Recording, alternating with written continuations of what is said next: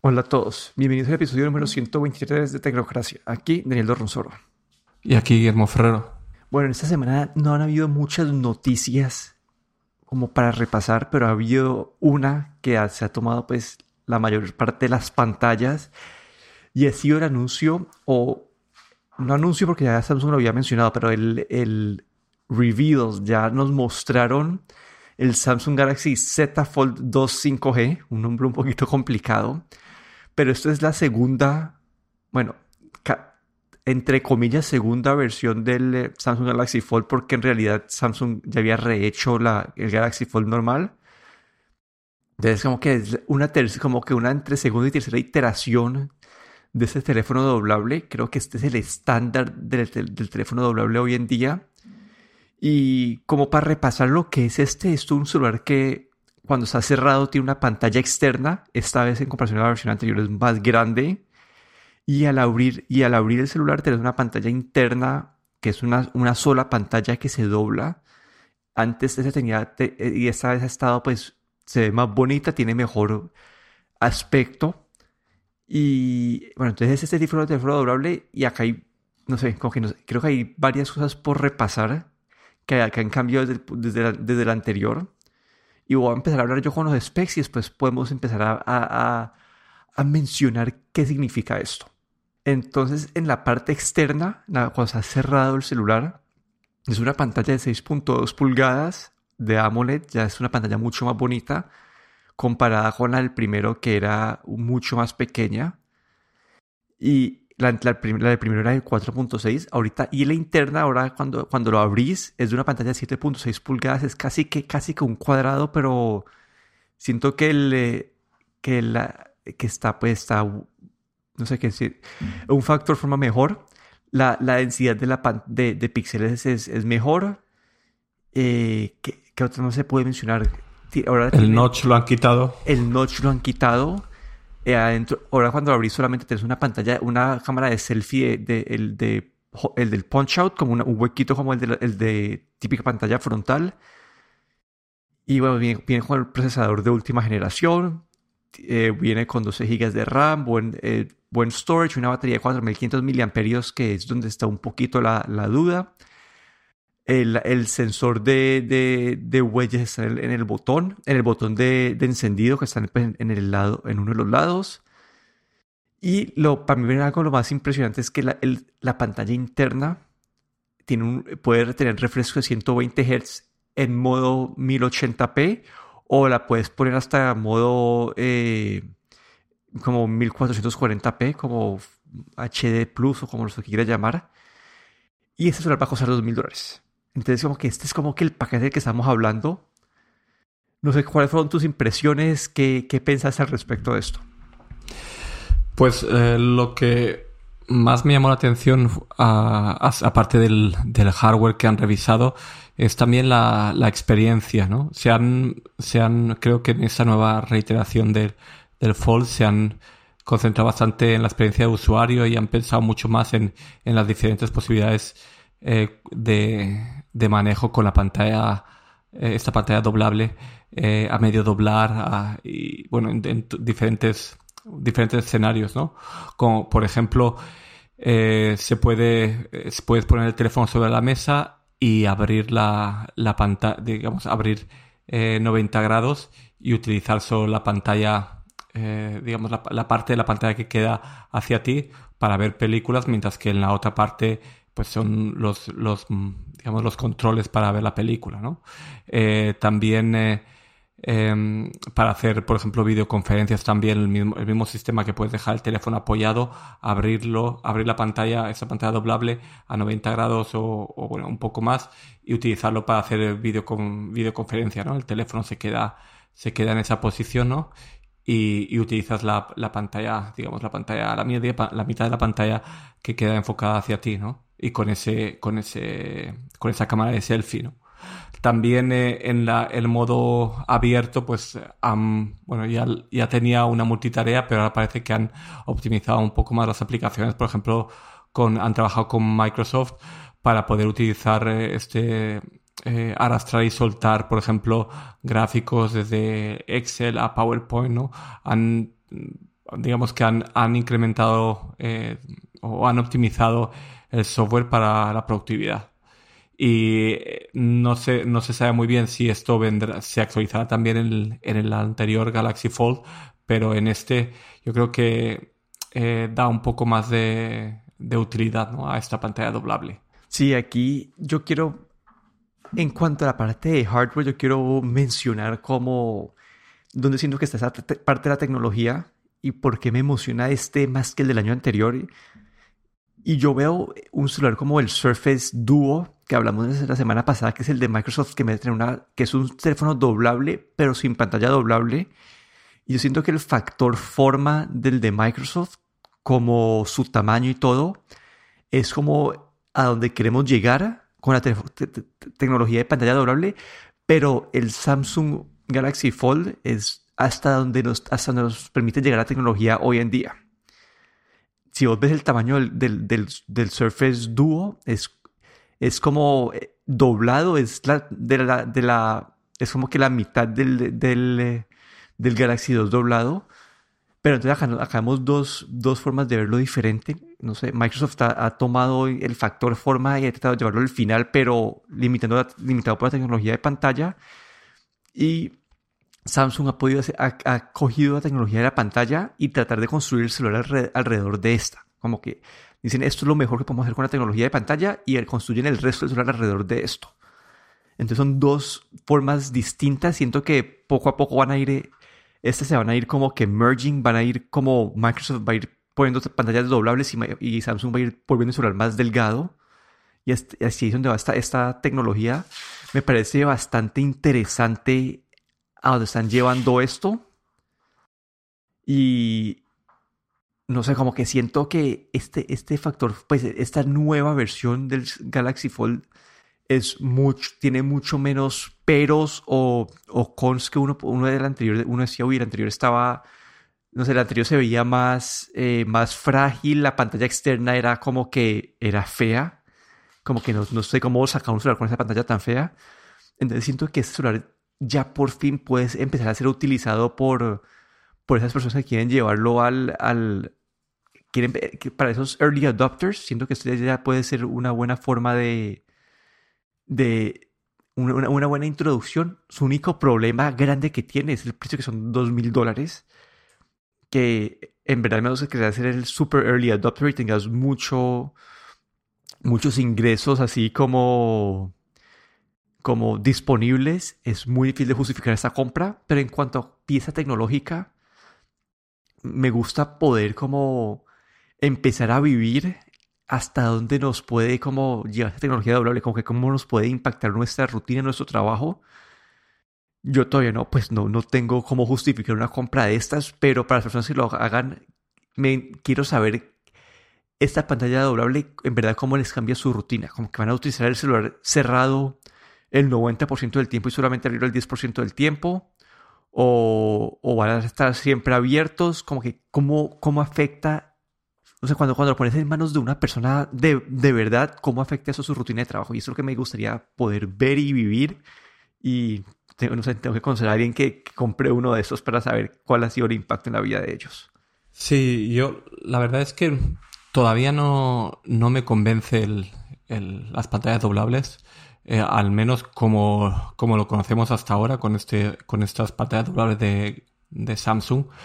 Eh, lo que está claro es que Samsung eh, lleva la iniciativa, ¿no? Es el número uno, no hay, no hay duda de que son los pioneros en, en estas pantallas doblables y, y, con este Galaxy Z Fold 2 pues han, digamos, han, han, han refinado el, el, el, modelo del año anterior y, y digamos que ahora es, es algo un poco más, más, digamos, completo o por la pantalla exterior sobre todo también y por el, la, nueva, la nueva pantalla interior también sin, ese, sin esa pestaña y con unos bordes más finos. Pero todavía eh, por el tamaño y por, el, y por esta, esta parte de, de movible no lo veo no lo veo algo como para el día a día para, para cualquier persona, ¿no?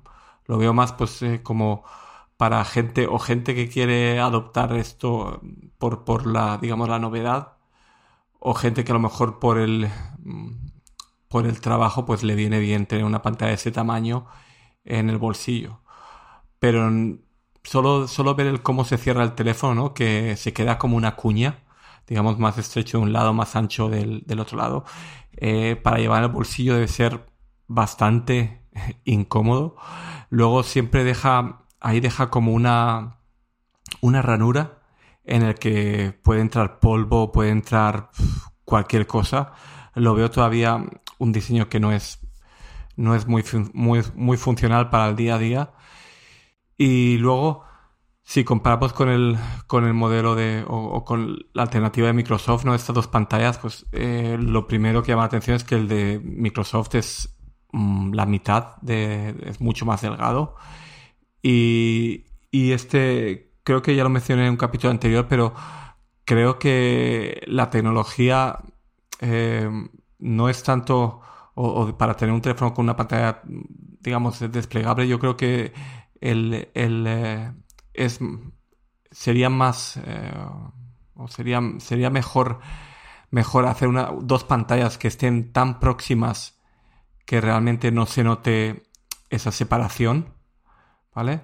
que no una pantalla doblable. No sé, eh, no, la pantalla doblable no, no creo, o no yo pienso que no, la tecnología no está todavía donde tiene que estar, ¿no? porque no se puede doblar, digamos, completamente. Tiene que quedar siempre esa curva y eso es lo que hace que los diseños eh, pues sean así, sea una cuña, se quede un espacio abierto en medio que no llegue a, a, a estar como digamos bien diseñado. Y mm, bueno, es, el principio, pero creo que todavía le quedan unos años y, yo creo que en los teléfonos, digamos, del futuro no van a ser con ese tipo de pantallas doblables. Yo creo que la tecnología va a tener que avanzar de alguna manera que o bien se pueda doblar completamente o bien sean dos pantallas tan próximas que, que no quede, no quede entre, en el medio como una línea divisoria o, diseñar una interfaz de usuario de manera que esa línea que quede entre, entre las dos pantallas pues no sea molesta. Sí, como mencionas vos, hay tres cosas que yo puedo resaltar que demuestran que esta tecnología todavía no está como lista para el uso diario. Y es uno, el tamaño, que es el doble del tamaño del Surface Duo, por ejemplo. La segunda es que Samsung tiene que preinstalarle un protector de pantalla como de plástico a la pantalla, porque saben que la pantalla no es, es un poco débil y, y se ve como, dicen que hace que, se vea, que la pantalla se vea un poquito borrosa. Y el tercero es este doblez en la, donde, donde dobla la pantalla que vos le puedes pasar el dedo por encima y sentís que hay como un huequito y, y, que vos puedes ver el doblez. Te toca, obviamente te toca enfocarte, con que estés viendo contenido es fácil de ignorarlo, pero si, si, si, miras bien, ahí vas a ver el doblez en la, en la pantalla. Entonces, no sé, y como decís, todas son limitaciones de la tecnología actual de, de pantallas doblables. Y a mí la verdad me, me emociona un poco más el concepto de Microsoft de, de las pantallas separadas. Me gustaría que fueran como que, que, que fueran la diferencia, que no sé, qué me gustaría que fuera, que el borde entre las pantallas de Microsoft fuera menor, pero no sé, quiero ver esto, es el concepto más, quiero, quiero que la gente compruebe este concepto, qué tan viable es y qué tanto en verdad aporta su rutina diaria. Sí, porque un comentario es que en todas las demos que hemos visto, ¿no? En el que demuestran cómo utilizar esta pantalla plegable de Samsung, te das cuenta que eh, los, estos eh, diferentes eh, escenarios que ellos han planteado eh, daría igual que la pantalla estuviese, fuesen dos pantallas. Porque un escenario, por ejemplo, es que lo, lo, ponen sobre la mesa, ¿no? Y levantan parte de la pantalla, utilizan la parte superior para hacer una videoconferencia. Pero en este, en este caso, lo mismo daría que las dos pantallas, que fuesen dos pantallas separadas. Luego, otro, otro escenario que ellos ponen es el hacer multitarea con dos, dos aplicaciones, una a cada lado. Pero una vez más, pues en este caso daría, daría igual tener dos pantallas separadas, ¿no? Como tiene el, Microsoft Duo. Entonces como que también te das cuenta de que realmente el, eh, en, tener una pantalla así doble eh, no trae, a lo mejor eh, muchas más ventajas que el tener dos pantallas separadas, como tiene el, el Microsoft Duo. Porque realmente para multitarea es partir la pantalla en dos para poder poner más contenido. Y lo único es para ver vídeo, pero debido al formato cuadrado, digamos, de, de la pantalla o bastante, creo que es 4 a 3, este, este, la relación de, de o proporción, eh, hace que para los vídeos de hoy en día que vemos que son, digamos, formato, creo que son 19.7 o bueno, que son más alargados, pues realmente te queda, la pantalla está, no está muy utilizada, ¿no? Queda un borde negro arriba y otro borde negro abajo bastante grandes. Y si pones la pantalla en modo, digamos, eh, si lo giras 90 grados y lo pones en otro modo, pues eh, es básicamente otra vez como si solo estuvieses utilizando una pantalla, ¿no? O una, la, mitad de la pantalla. Entonces como que no, no veo el, el escenario de uso en el que el tener esa pantalla tan grande me dé me dé mucho más juego que el tener dos pantallas separadas. Sí, vamos a ver y toca esperar a ver estos celulares más en el como que en manos de la gente para ver cómo se utiliza. Pero te tenía una pregunta un poco separada y es, ¿ya has entrado al mundo de las betas? ¿Cómo te dio con las betas de iOS y, y macOS y todas estas? Pues eh, hace unas semanas eh, tomé el riesgo de, entrar de lleno. Actualicé, primero fue mi iPad, luego fue el, eh, mi Mac y luego pues al cabo de una semana también decidí eh, actualizar, aunque no es muy recomendable, ¿no? Mi teléfono, mi único teléfono celular que utilizo, el, iPhone 10 que tengo, y también el Apple Watch. Es decir, que estoy ahora eh, todo, en todos los dispositivos tengo betas. Y la verdad es que, eh, bueno, la última beta que fue la beta 7 que salió esta semana, tengo que decir que es bastante estable la verdad me, me, llamó la atención la, la, estabilidad de tanto en el, el macOS como en, en, los iOS, incluso el Apple Watch. Eh, desde el punto de vista de uso de batería, tampoco eh, he visto una gran diferencia. Eh, bastante parecido. Y muy, muy estable todo. Y la, la otra cosa es que cuando empiezas a utilizar el, el iOS, te das cuenta que básicamente la, digamos, la gran actualización es estos widgets en, la pantalla de inicio. Pero realmente todo lo demás pues son pequeñas mejoras, pero no, no encuentras así cambios realmente grandes, ¿no? Esto es, una actualización, digamos, es una, una un upgrade o como un eh, del, del iOS 13 con eh, sobre todo los widgets en pantalla y algunas cosillas y algunas mejoras en general, ¿no? No es, no es tan gran, tan grande ese, ese paso. Donde sí que se ve más ese paso, sobre todo por, desde el punto de vista visual, pues es en el macOS, ¿no? Cuando el, cambio al, al eh, Big Sur y el interfaz de usuario que ha cambiado también, eh, eh, no es un, digamos, un cambio radical, pero sí que tiene, sí que se nota el cambio.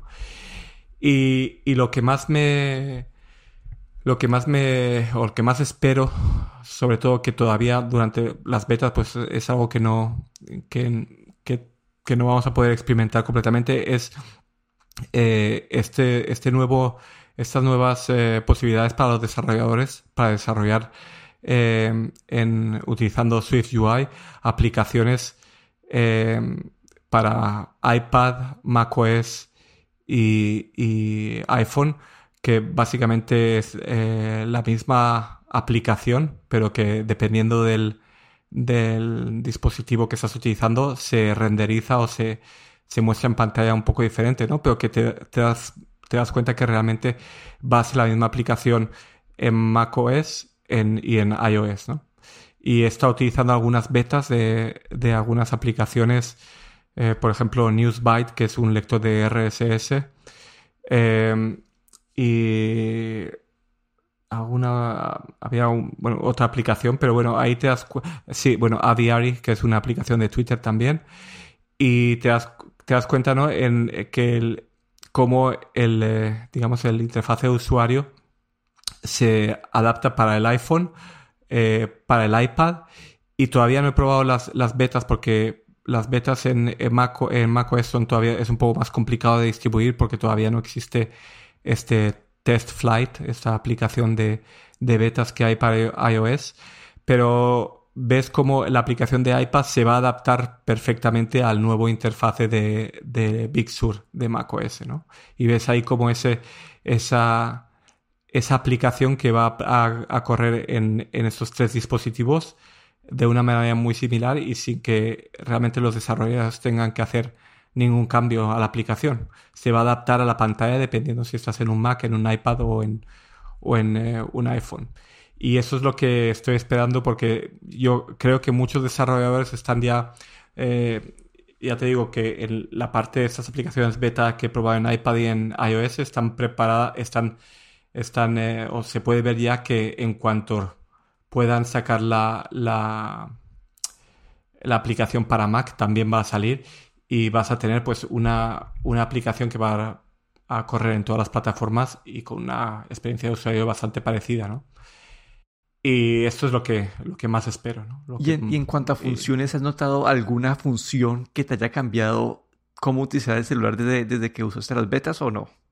A mí, eh, sí, lo, lo, que más, la, la claro, los widgets es lo que más me ha cambiado en, en el teléfono, ¿no? Porque el desbloquear el, el, iPhone y tener directamente tu, el calendario de los próximos eventos, los recordatorios, el, el tiempo que va a hacer, ¿no? Eso a primera vista con con unos y con, con, luego también tengo algunas aplicaciones ahí pero que son las digamos las que más utilizo no eh, pues esto es esto para mí es bueno es, eh, es muy práctico.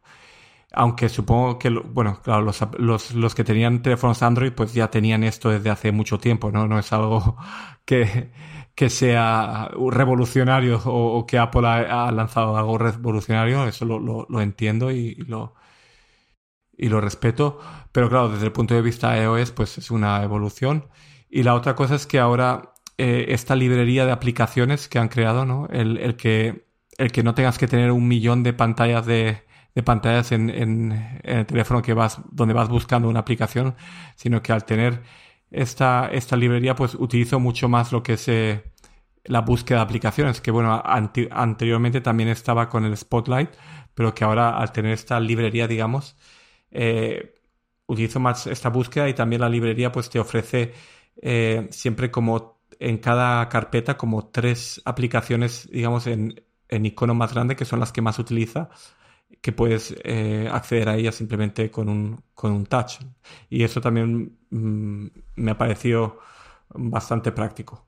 Sí, yo llevo, yo llevo dos meses y medio ya con las betas, entonces acordarme de si hay alguna otra función que, que haya cambiado mi forma de utilizarlo es difícil de, de, de resaltar, pero en mi caso es igual al tuyo, ¿no? Como que mi, lo que ha cambiado, pues mi forma de utilizar el dispositivo ha sido los widgets yo antes tenía como que una pantalla de iconos principales y una con puros folders de aplicaciones. Ahora tengo dos pantallas, una con, con las aplicaciones principales y otra con widgets. Tengo un widget de...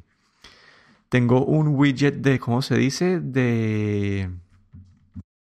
De, de, del clima, otro widget de los smart widgets que tienen ellos, que me dan las baterías de los diferentes dispositivos, un Siri Suggestion y, las fotos, que me, parece, me pareció chévere, especialmente en cuarentena, como que, que me mostrara esos, esos featured fotos como que cada día y, me, pues me trae buenas memorias. Y después ahí tengo también como que esa lista de recomendaciones de aplicaciones de Siri. Y básicamente yo utilizo esa pantalla como para el 95% del tiempo, casi siempre eh, ahí Siri sabe qué aplicación voy a querer abrir y si no me refiero pues a la pantalla pues de, de iconos de, de las aplicaciones principales o hago la búsqueda pero esta pantalla esta pantalla nueva también así como dijiste vos es, es mi, mi, cambio principal que, que, he tenido con las actualizaciones. Y en, en, el, y en el resto creo que son más que todo visuales o o hasta ahora, o, son detalles tan pequeños que no me acuerdo cómo cambiaron desde de dos meses atrás. Como que no, no estoy seguro qué otros cambios hubo ahí. Sí, yo creo que más que los widgets y las otras cosas son hay, hay pequeños cambios que pueden ayudar en alguna aplicación, pero tampoco así algo revolucionario, ¿no? Pero los widgets sí que sí que ha sido algo algo bueno, algo que estábamos esperando ya. Una cosa que me gustaría ver y, si tengo que todavía eh, quejarme de algo es que me hubiera gustado también que los widgets pudieran haber sido incluso un tamaño de un icono de una aplicación, aún más pequeños, ¿no? Para poder tener, haber tenido, por ejemplo, un widget eh, del tamaño de un icono de la aplicación que mostrase simplemente el tiempo, un sol o una nube que hace, o la temperatura, o, bueno, o, un número con número de tareas, pero, pero mm, todavía, o, no sé si, no creo que tampoco que se haga, pero bueno, un widget va a ocupar eh, dos por dos, digamos. Entonces te quita ahí cuatro iconos o cuatro aplicaciones en, la pantalla de inicio, pero bueno, eh, es lo que han decidido y, no creo yo que, hagan algún cambio en esto, al menos en los próximos años. Sí, a mí la que más estoy esperando, que me parece interesante, era algo del HomeKit que anunciaron que era como esta luz adaptable, que dependiendo de la hora del día iban a cambiar el tono de la luz. Todavía no, no lo he visto esa, esa funcionalidad o no la he encontrado. Y a mí me parece bueno porque yo usualmente durante el día cuando estoy trabajo, pues trabajando tengo la luz como que azul, brillante. Y de noche me toca pues cambiarlo manualmente a una luz más amarilla. Y ya punto irme a dormir a una luz mucho más tenue. Como que me gustaría poder, pues, en teoría en el, en el, en el iOS nuevo, en la parte de HomeKit, va a haber una función que te hace eso automáticamente basado en, en, en la hora del día. Entonces, eso es algo que, que estoy esperando que me, que me va a emocionar un poquito. Sí, eso, ves, no, no, no lo he buscado siquiera y tengo toda la casa con las bombillas de Philips Hue y tengo todo, tengo un montón de automatizaciones, también tengo sensor de, de movimiento, eh, temperatura, de, de, fuga de agua, tengo un montón de, de aparatos por ahí todos conectados al HomeKit y sobre todo en las luces también eh, diferentes escenarios para, para, tarde, para día, pero eh, lo que mencionas sí que no, no, lo no, no, lo he, encontrado tampoco en ningún sitio, pero eso sí que lo veo bastante útil. También el que, el que las luces de la casa vayan cambiando a, a un color más anaranjado, digamos, por la noche. Sí, es en, en Teo. Yo, yo lo estaba buscando con cada actualización, pero todavía no, no lo he logrado ver. Sí, parece que, todavía hay alguna cosilla por ahí. Creo que había, había alguna otra cosa que habían prometido en el, en el WWDC, creo que todavía no está implementado o tampoco había aparecido, pero como que está, está, eso la veo muy, muy, muy lista. Yo creo que faltan esas implementaciones de, que tienen que hacer en último momento, pero la verdad es que eh, no sé cuántas betas más van a salir, pero pero estamos muy cerca ya. Sí, y comparado con el año pasado, creo que estamos mucho mejor en toda, en toda palabra posible, porque el año pasado fue mucho, mucho más inestable toda la experiencia del beta. Sí, este año es muy... Es, todas las betas son muy estables, al menos desde que empecé creo que con la beta 4 o 5 han estado bastante estables. Pero bueno, eso ha sido todo por el episodio de hoy. Aquí me despido. Daniel Dorronsoro en Twitter en arroba de Dorron. Y aquí Guillermo Ferrero en Twitter, arroba galletero.